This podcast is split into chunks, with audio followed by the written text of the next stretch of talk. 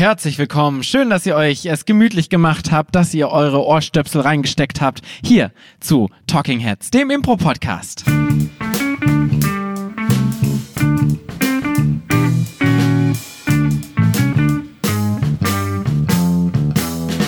An meiner Seite, wie immer, die wunderbare, wunderliche und wundervolle Claudia Behlendorf. Und ich wurde vorgestellt von dem absolut faltenfreien, augenblitzenden Paul Ziemer. Vielen Dank. Schön, dass du da bist. Wir werden uns heute einem Thema widmen, was äh, nicht direkt mit Impro-Theater per se zu tun hat, was uns aber eigentlich konstant beschäftigt. Ähm, und zwar sind es äh, die Impro-Spieler und Impro-Spielerinnen, die wir bei uns im Ensemble haben. Denn die kommen ja nicht irgendwoher, sondern sie ähm, kommen durch eine Anwärterzeit zu uns. Deshalb ist das Thema, wie würdest du es denn so knackig befassen? Die Neuen. Die Neuen. Das wird, ja, doch finde ich gut. Also Ja. meine Damen und Herren, heute befassen wir uns mit den Neuen. Bling, bling, glänz, Es ist glänz. inzwischen echt so, dass ich so konstant, wenn ich spreche, auch so Marios Soundeffekte so im Hintergrund habe. So dieses Auch in deinem echten Leben? konstant. Das ist doch ganz cool. Ja. Ähm, Hast du auch so eine Lachspur? ja, sonst wäre wär ich, glaube ich, nicht Impro-Schauspieler geworden, wenn ich. Nee, ich meine so in deinem Kopf, wenn jetzt niemand anders sa- da ist oder ich nur ja. ich. Meinst Ja. du? Also ich habe das nicht. Wie bin ich dahin gekommen? Naja, also Aber damit sind wir ja beim Thema. Wie bin ich denn dorthin gekommen? Es ist nämlich so, dass ich bei der Affirmative tatsächlich nie die neue war, weil ich eigentlich von Anfang an dabei war. Aber ich hatte noch ein anderes Ensemble und da war ich die neue. Also wir sprechen über Anwärterzeit. Du hast gerade gefragt, woher kommen die? Woher kommen die denn? Mm, Bei uns, in unserem speziellen Fall, wir haben ja den Luxus, dass wir eine Impro-Schule haben, wo 120 fantastische Impro-Spieler und Impro-Spielerinnen drin sind und ähm, die über Jahre hinweg Impro lernen bei uns. Ähm, und da kommen einige Leute her, die dann auch bei uns am Ende im Ensemble landen. Also zum Beispiel Ellie und Thomas, die bei uns bei der Affirmative mitspielen und festes Ensemblemitglied sind, kommen zum Beispiel ursprünglich aus unserem Jugendkurs, ähm, haben dann noch Kurse bei uns gemacht und sind dann final bei uns im Ensemble gelandet. Von langer Hand geplant. Ja, wirklich lang aufgezogen. Ähm, und ähm, aktuell haben wir, es, es tut ein bisschen weh, aber wir haben einen Anwärter ähm, und äh, das ist Charlie. Und ähm, der kommt auch aus unserer Impro-Schule. Er hat auch vor zwei Jahren oder zweieinhalb Jahren inzwischen angefangen beim Level 1-Kurs und ist jetzt Anwärter aktuell bei uns. Und ähm, über seinen Status wird in einem Monat etwa entschieden bei uns. Womit wir beim Thema wären, denn was ist denn diese Anwärterzeit? Ich finde den Begriff ganz schlimm, muss ich sagen. Ja, also es der, ist ein ganz das hört schlimmer- sich ein bisschen an nach mittelalterlicher Knappschaft. Ja. Kunigunde, möchten Sie Ja, oder so Gilden, ne? meine Anwärterin sein und mein Schild tragen, Kunigunde? ja, das will ich. Ja. Ähm, es ist eigentlich die Probezeit, aber das hört sich nach Arbeitsvertrag an. Also, äh, wenn von euch jemand ein gutes Wort weiß, ich bin sehr dankbar.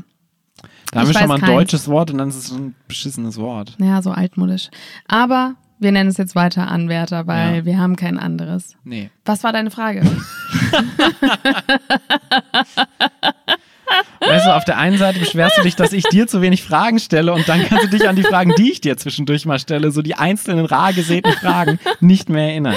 Es tut mir sehr leid. Ähm, wie läuft das denn ab, diese Anwärterzeit? Also, Ah. beziehungsweise, du warst ja in dem Ensemble ohne Anwärterzeit, sondern du hattest das Glück, das Ensemble mit zu gründen. Und dann musst, müsst ihr euch ja Gedanken gemacht haben, wie es so funktioniert, dass ihr neue Leute kommt. Weil das, der klassische Ensemble-Gedanke ist, du hast so drei, vier Leute, mit denen gründest du ein Ensemble. Weil du vielleicht einen Kurs zusammen besucht hast, weil du befreundet bist und ihr zusammen Impro entdecken wollt, ohne dass ihr einen Kurs gemacht habt. Ähm, da haben wir so ein bisschen auch in Impro-Phasen schon drüber gesprochen, wie das Ganze abläuft. Und dann ist so dieses klassische Ding, ihr verliert Leute, weil die wegziehen. Oder ihr denkt, wir wollen mehr Leute sein. Und dann ist halt die Frage, wie erweitere ich jetzt mein Ensemble? Außer dieses, ähm, außerhalb dieses Prozesses des, wir finden uns gemeinsam und wir kreieren gemeinsam das. Ähm, und dann kommt die nächste Generation. Und wie kommst du zu der nächsten Generation an Ensemblemitgliedern und Mitgliederinnen? Das ist ja schon eine wichtige Frage, die sich jeder Impro-Spieler, jede Impro-Spielerin auf jeden Fall schon mal gestellt hat. Total. Ich glaube, es gibt eben zwei große Wege. Das eine ist, man kennt die schon und spricht sie eben gezielt an. Ähm, zum Beispiel Marius ist so zu uns gekommen, weil wir Marius auf der Bühne gesehen haben. Wir fanden ihn super. Wir haben Projekte gemacht. Ähm, zum Beispiel Love Letters Ja, und wir haben ihn haben dann auch schon fünf Jahre mit ihm quasi gespielt. Genau, halt bei Sachen, wenn man zusammenspielt auf der Planke Nord, Open Air oder so, ne? Also so ensembleübergreifend. Ähm, fanden ihn immer super und dann haben wir ihn halt gefragt, hey, möchtest du mal bei diesem Projekt Love Letters bei uns mitspielen? Das war ein halbes Jahr Proben, das heißt, er war dann dafür bei uns. So, das heißt, wir kannten ihn schon, haben ihn angefragt. Das ist natürlich so das Klassische. Man ähm, klaut vielleicht bei anderen Ensembles, wo die Leute sind, oder pflückt sich die, die noch keins haben. Oder man öffnet es total, damit man auch die Möglichkeit hat, dass wirklich Leute kommen, die man vielleicht noch gar nicht kennt und macht eben so etwas wie ein Casting oder eine offene Probe. Je Offene nachdem, Probe klingt immer schöner. wie versteckt man den Casting-Prozess Mhm. machen möchte. Und ich habe tatsächlich beides schon gehabt. Wir haben bei der Affirmative eine offene Probe. Wo ich gehabt. dazu gekommen bin, Genau. tatsächlich, ja. Ähm, und wir hatten davor auch schon nochmal eine. Und ähm, bei den Oliven, wo ich ja auch mitgespielt habe, haben wir wirklich ein offizielles Casting gemacht. Wir haben das als solches ausgeschrieben. Da waren 25 Leute und es war ganz klar, wir werden nur ein paar von euch, ich glaube, es war eigentlich vorher so, hatten wir vier oder fünf gesagt maximal, dann nachfragen, ob sie bei uns mitproben wollen. Was ist denn so deine Meinung, weil du eben beides schon durchgelaufen hast? So was funktioniert besser oder hast du so eine Präferenz? Ich glaube, dass es gar keinen großen Unterschied macht, weil die Leute sowieso wissen, dass es eine Form von Casting ist. Also du kannst es als offene Probe verkaufen. Ähm, es ist auch die Frage, ob du Anfänger suchst oder nicht. Hm. Ich glaube, für Anfänger ist eine offene Probe tatsächlich super entspannt. Die würden gar nicht zu einem Casting gehen. Das habe ich nämlich gerade überlegt. Ich glaube, ich wäre damals nicht zu einem Casting gekommen bei der Affirmative. ja, Ich, ich war so relativ entspannt. Ich bin zu der offenen Probe gekommen und dachte so, ah ja, cool, ich probiere das mal aus. Und es war jetzt gar nicht der Anspruch, so, ich will unbedingt beim Ensemble dabei sein, sondern ich guck mal, ob es passt. Und wenn es passt, dann cool. Total. Also für Anfänger und wenn man das möchte, wenn man wirklich auch komplette Anfänger aufnehmen will, dann ist offene Probe viel entspannter und ich würde das auf jeden Fall offene Probe nennen. Wenn es aber so ist, wie es zum Beispiel bei den Oliven dann auch war, dass du eine offene Probe, aber nur mit Leuten mit Erfahrung, weil Ja. du halt keine Anfänger willst, dann weiß jeder von denen, dass es eine Form von Casting ist und das irgendwie äh, auch bewertet wird. Ja. Wobei ich mich dann wiederum frage, wenn du Leute mit Erfahrung suchst, warum machst du dann Casting? Weil meistens kennst du die Leute mit Erfahrung ja auch schon. Dann kannst du die ja eigentlich, also so Marius zum Beispiel ist jetzt Ja, jemand, aber nicht der, alle. Ja, aber meistens kennst du ja die Impro-Szene schon relativ gut, in der du dich bewegst. Aber ganz oft gibt es im Ensemble auch Leute, die sich nicht so viel bewegen. Also klassischerweise hast du ja die eine Person, die mit vielen Leuten spielt, die auf Workshops geht und dann hast du die fünf anderen im Ensemble, die das alles nicht machen und die möchten ja vielleicht auch mitentscheiden. Und so war es tatsächlich bei den Oliven. Also ich kannte die eigentlich alle, aber die anderen Oliven kannten die nicht. Ja. Aber ich glaube, gerade wenn man jetzt so ein Hobby-Ensemble ist, zum Beispiel, ist so eine offene Probe erstmal ein guter Weg, um an die Leute ranzukommen. Und dann hast du so zwei, drei Leute, wo du denkst, okay, mit denen kann ich mir vorstellen, im Ensemble zu sein. Ähm, dann wäre es aber natürlich ein krasser Spruch, äh, Sprung direkt zu sagen, alles klar, du bist jetzt bei uns im Ensemble, zack, bumm. Ja. Kommt drauf an, wie frisch dieses Ensemble ist. Aber bei einem Ja. Gefestigten wäre das auf jeden Fall ein großes Wagnis, ja. Ja, ja. Deshalb gibt es eben sowas wie diese Anwärterphase, die wir Mhm. haben. Ähm, oder diese Ausprobierphase letztendlich. Die bin ich bei euch durchgelaufen. Ich ähm, bin damals bei der offenen Probe gewesen. Dann habt ihr gesagt, ja, hey, wir mögen dich, wir finden dich cool, hast du Bock, ähm, Anwärter zu werden? Und dann habe ich gesagt, ja. Und dann bin ich zu euren Proben gekommen regelmäßig, für drei Monate lang. Mhm. Denn damals ging unsere Anwärterzeit oder eure Anwärterzeit damals ja noch drei Monate lang. Genau. Ähm, Wie war das für dich? Ich, also ich muss sagen, für mich war es angenehm und weil ich relativ überzeugt von mir war, ähm, hatte ich jetzt nie so großen Druck oder so. Ähm, aber ich war ja nicht alleine und ich war damals mit Lisa und äh, Sophie, die mit mir auch durch die offene Probe dazu kamen und die dann auch Anwärterinnen mit mir waren. Und ich glaube, die waren schon auch sehr gestresst und es hatte so sehr Druck dahinter. So, weil du natürlich in jeder Probe das Gefühl hast, so fuck, ich muss performen. Ich muss beweisen, dass ich zu diesem Ensemble dazugehöre. Ich muss zeigen, was in mir steckt. Genau. Gerade wenn du eben durch so ein Casting kommst, wenn du durch eine offene Probe kommst. Das ist nochmal was anderes, als wenn du die Leute dich schon kennen, ne? Also so Charlie, Marius, die kannten wir ja alle vorher schon, Ellie, Thomas. Das heißt, es war ja schon ein, wir hätten sie nicht gefragt, wenn wir nicht wenn wir nicht ein gewisses Grundvertrauen gehabt hätten. Aber dennoch ist es, glaube ich, immer sehr stressig, so eine Anwärterzeit. Wir haben ja tatsächlich gestern Abend äh, kurz drüber gesprochen, Ja. auch mit Ellie und Charlie, und die haben beide gesagt, dass es für sie, also Charlie hat auch jetzt gemeint noch, dass es wirklich stressig ist für ihn, und Ellie meinte, sie hatte totalen Druck, sie war mega eingeschüchtert ähm, und sie hat sich auf jeden Fall auch eigentlich nicht getraut, große Angebote zu machen Ja. von sich aus, weil sie dachte, wer bin ich denn, dass ich jetzt hier irgendwas mache? Das kommt ja dann so total arrogant rüber, was natürlich völliger Quatsch ist. Ja, Aber ja, also ich glaube, psychisch ist das schon echt anstrengend. total. Ähm, und ich glaube, deshalb ist es auch gut, wir haben die drei Monate jetzt verlängert auf sechs Monate inzwischen. Und ich glaube, das ist vielleicht gar nicht so schlecht, weil du irgendwann in Routine reingerätst. Mhm. Weil du dir gar nicht so viel Druck machen kannst, einfach über einen langen Zeitraum. Ich glaube, so drei Monate kannst du noch so super gestresst sein, aber irgendwann wird es so ein bisschen zur Normalität. Was ist, also natürlich immer noch nicht ganz, weil du immer noch das Gefühl hast, so, das Ganze ist jetzt noch nicht in trockenen Tüchern. Es kann immer noch sein, dass sie am Ende sagen, nee, passt nicht, und dann bist du weg. Also du hast nie diese Entspannung von, ich bin jetzt komplett angekommen in der Gruppe. Ja. Aber ich glaube, du kannst es eher schaffen, so eine Normalität zu erreichen in der Zeit. Das glaube ich auch. In dieser Anwärterzeit versuchen wir tatsächlich so nah wie möglich an die Situation ranzukommen, dass diese Person tatsächlich Teil des Ensembles ist. Das tut natürlich dann danach umso mehr weh, wenn, wenn es dann doch nicht so sein sollte. Aber Ja. unserer Meinung nach ist es halt sehr wichtig, um zu schauen, passt das wirklich? Und das bedeutet auch, dass diese Person mit Shows spielt. Eventuell auch Shows, die wichtig sind für uns, die Ja. funktionieren müssen. Weil, wenn man jetzt bei uns zumindest mitspielt, muss man auch in der Lage sein, in einer gewissen Drucksituation zu performen. Hm, Total. Und das kannst du halt nicht rausfinden, außer du tust es. Und ich meine, welchen Nutzen hätte denn bitte schön eine Anwärterzeit, wenn du nicht alles austestet, testest? Also, dann wäre die, die Testphase total lächerlich. Weil Ja. du musst ja auch alle Situationen letztendlich einmal austesten. Ähm, und ich finde, es gehört tatsächlich, und das finde ich auch sehr wichtig, es gehört nicht nur das Impro-Spielen dazu, sondern alles drumherum. Das heißt zum einen auch Orga-Arbeit, das heißt, wie bringst du dich in den Orga-Prozess mit rein? Ähm, das heißt, in Organisieren von Sachen, in Flyer verteilen zum Beispiel oder in Aufgaben erlösen, äh, übernehmen, ganz einfach. Das heißt, am Anfang der Anwärterzeit wird den Personen auch immer eine Aufgabe zugeteilt. So, das machst du währenddessen. Ähm, und dann, weil das Impro-Ensemble, wie wir es haben, weil wir jetzt natürlich auch ein professionelles Ensemble sind, haben wir natürlich noch ein bisschen mehr Aufwand, als wenn wir nur hobbymäßig sind. Aber es hat eigentlich kein Ja. Ensemble der Welt gar keinen Aufwand. Ja, total. Es ist immer mehr als nur Impro spielen. Und wenn es ist, wer leitet die Probe oder wo spielen wir, wer besorgt einen Musiker, wer kümmert sich darum, dass das Instrument da ist oder so. Ja. Früher da sein beim Aufbau, Kasse Genau. machen, Feedbackzettel einsammeln, was auch immer halt anfällt. Ja. Und auch der soziale, das soziale Umfeld, ne, so dass man macht Sachen zusammen, man geht danach was trinken, man macht auch mal in der Freizeit einen Spieleabend oder so. Also wenn du keine Gesellschaftsspiele spielst, kannst du bei der Affirmative nicht Mitglied werden. Das stimmt. Also es ist wirklich so, ne? Thomas war Gründungsmitglied, deswegen Ja, aber sonst wäre es, glaube ich, nie so weit gekommen. Und Thomas ist ja jetzt inzwischen auch geflüchtet vor den Gesellschaftsspielen. ja.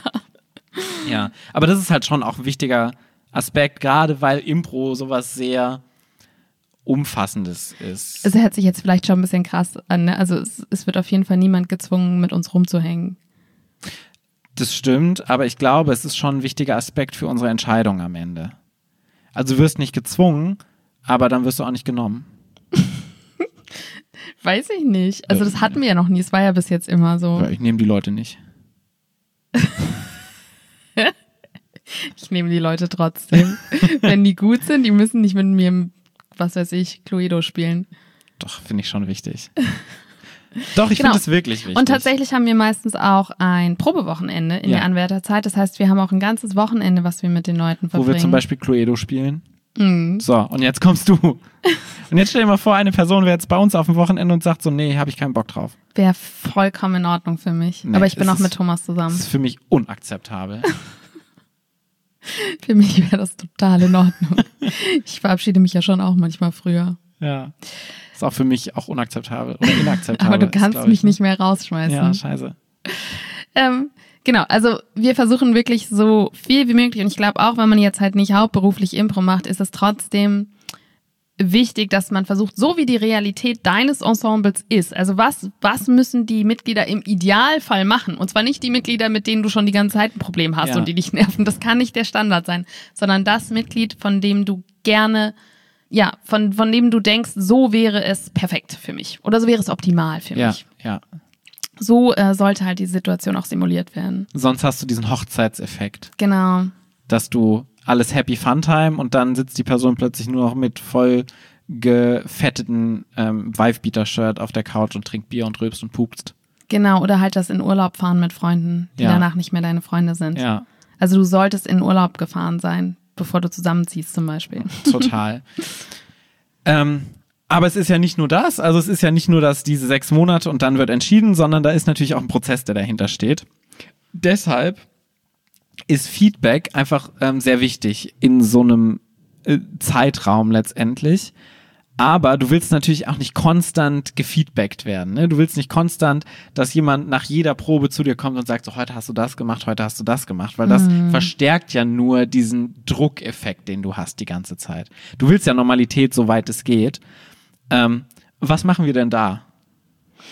Ja, äh, wir haben einen speziellen Tag in der Mitte von unserem Feedback, also nach drei Monaten. Idealerweise das kriegen wir dann immer nicht hin, aber so, das ist angepeilt, ähm, wo wir uns alle Feedback geben. Ja, Und ich glaube, das ist ein super wichtiger Punkt, dass diese Anwärterzeit eben nicht eine Einbahnstraße ist. Das heißt, es ist nicht nur so, wir bewerten dich und wir geben dir Feedback, sondern du bewertest uns auch. Und es kann halt wirklich auch sein, dass, dass die Person merkt, so, ey, ich habe keinen Bock auf die.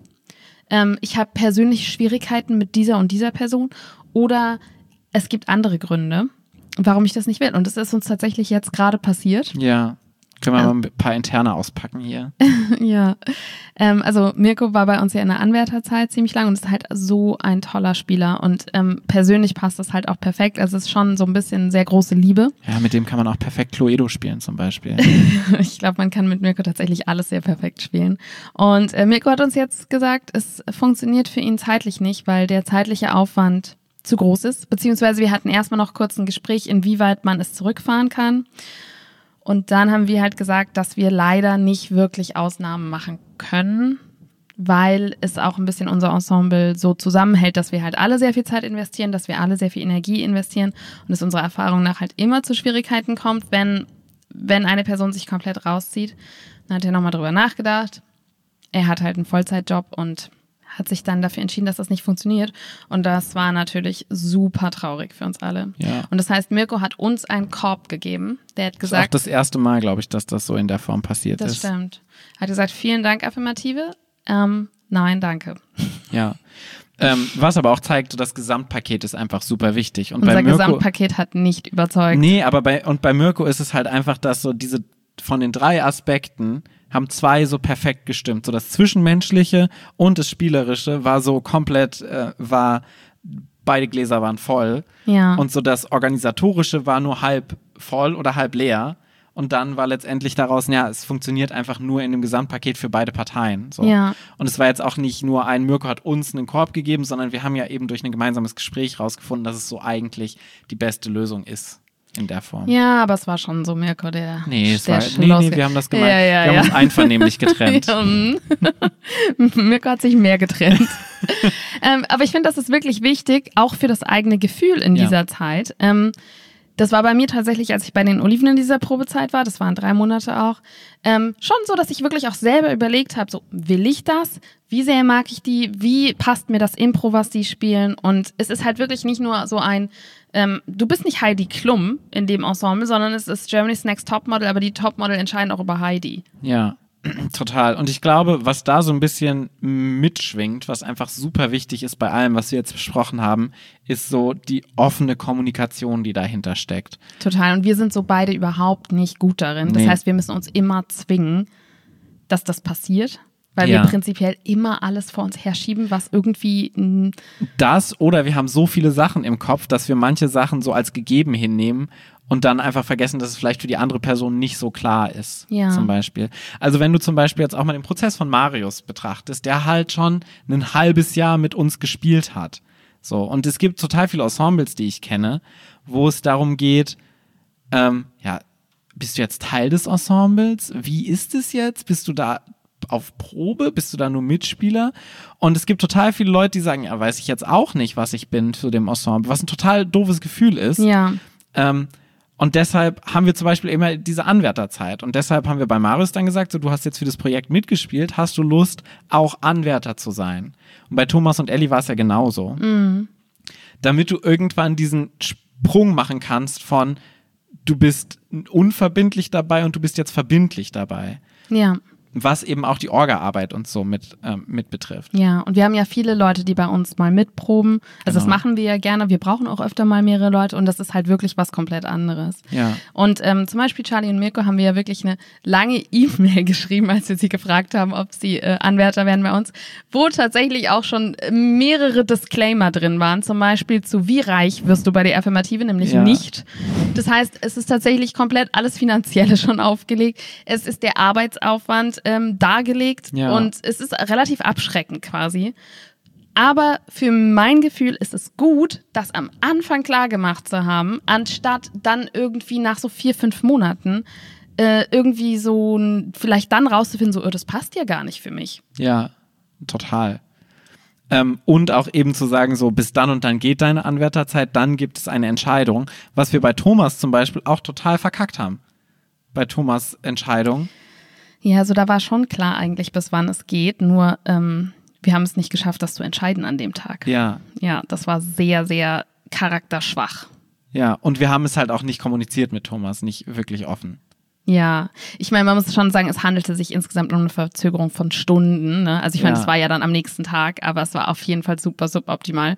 Und das war auch das Feedback, was Thomas uns am Ende von dem Ja. gesamten Jahr gegeben hat. War so, alles Ja. geil, aber das war echt scheiße Ja. von euch. Zu Recht. Ja. ja, total.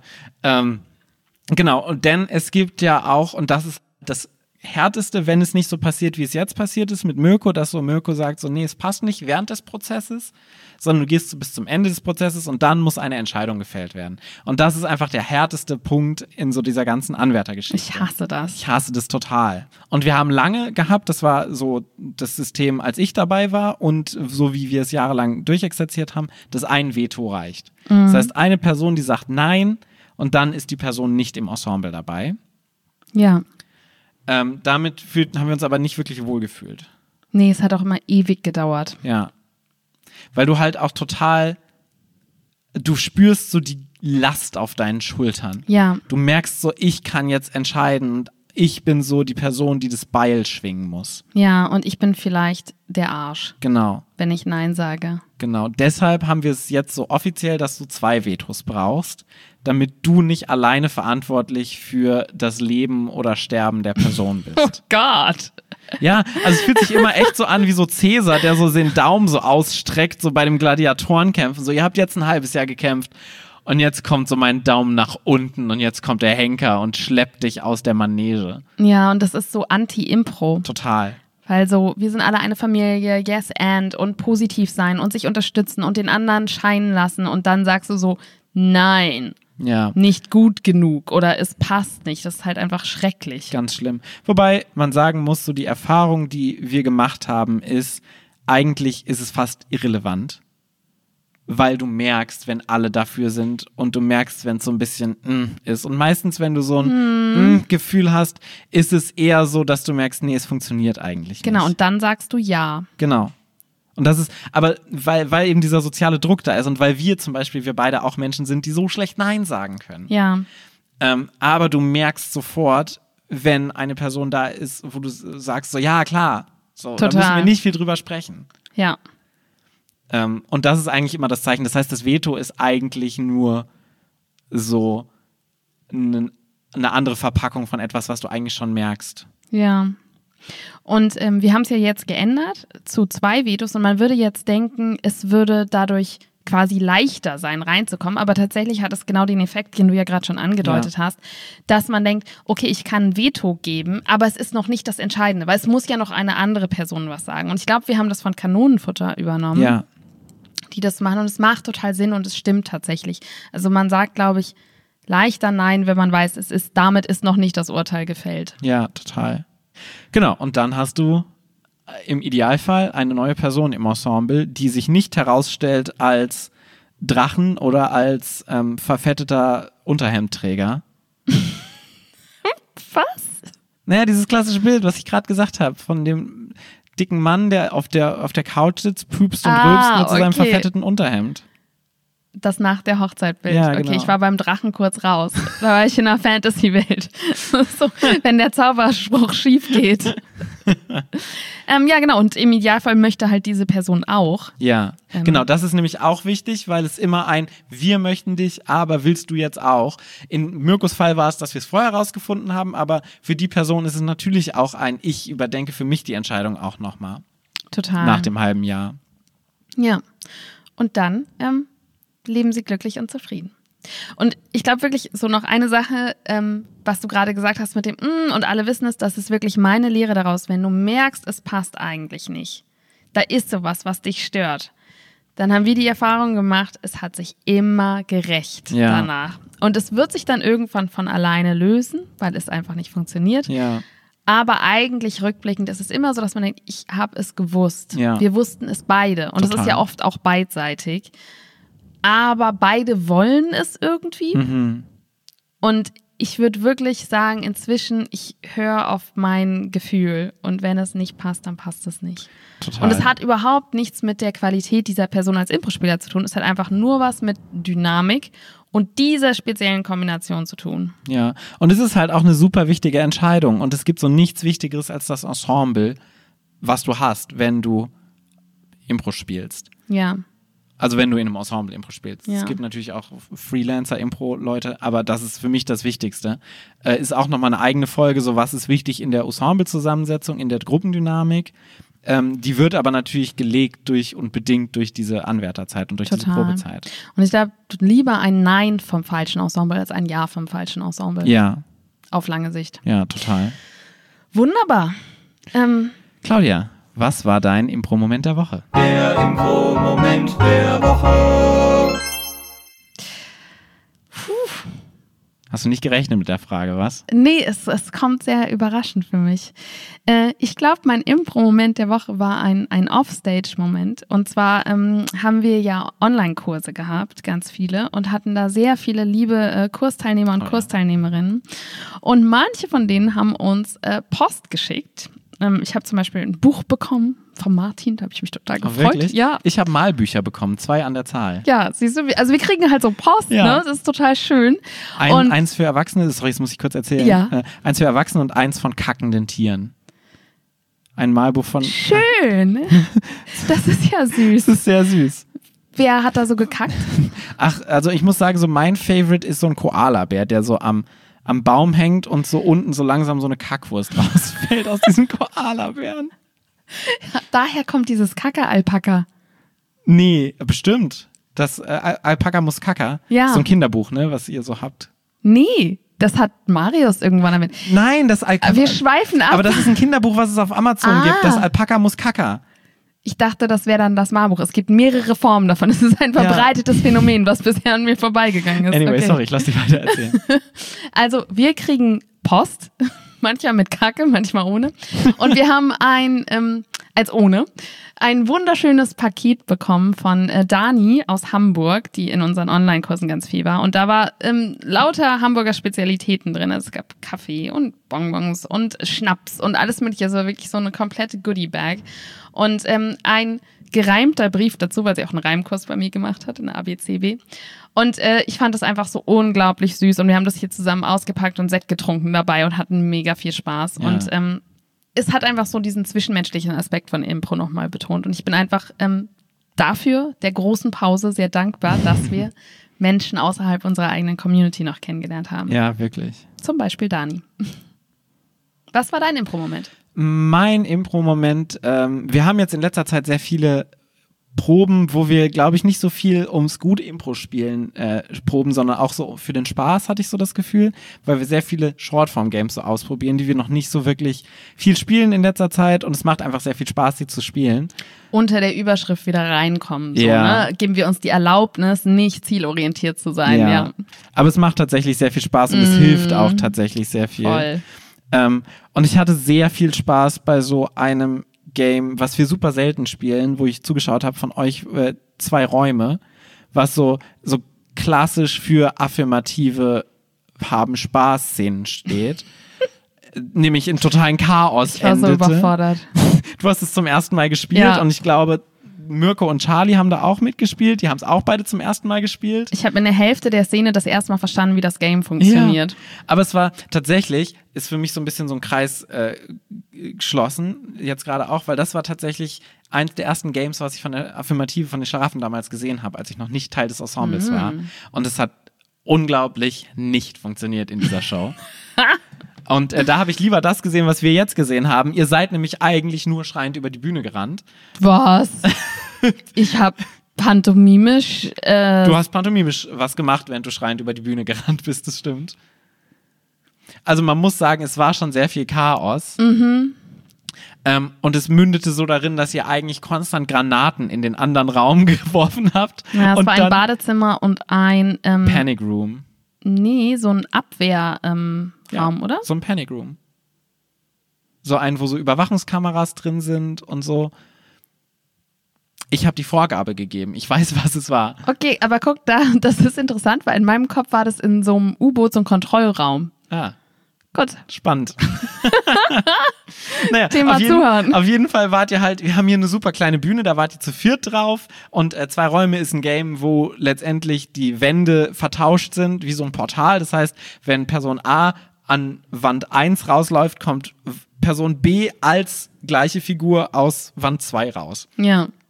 Und ihr habt eigentlich konstant am Ende nur noch Granaten durch die Wand in das andere Zimmer geruf, äh, geworfen und seid dann in das andere Zimmer gerannt.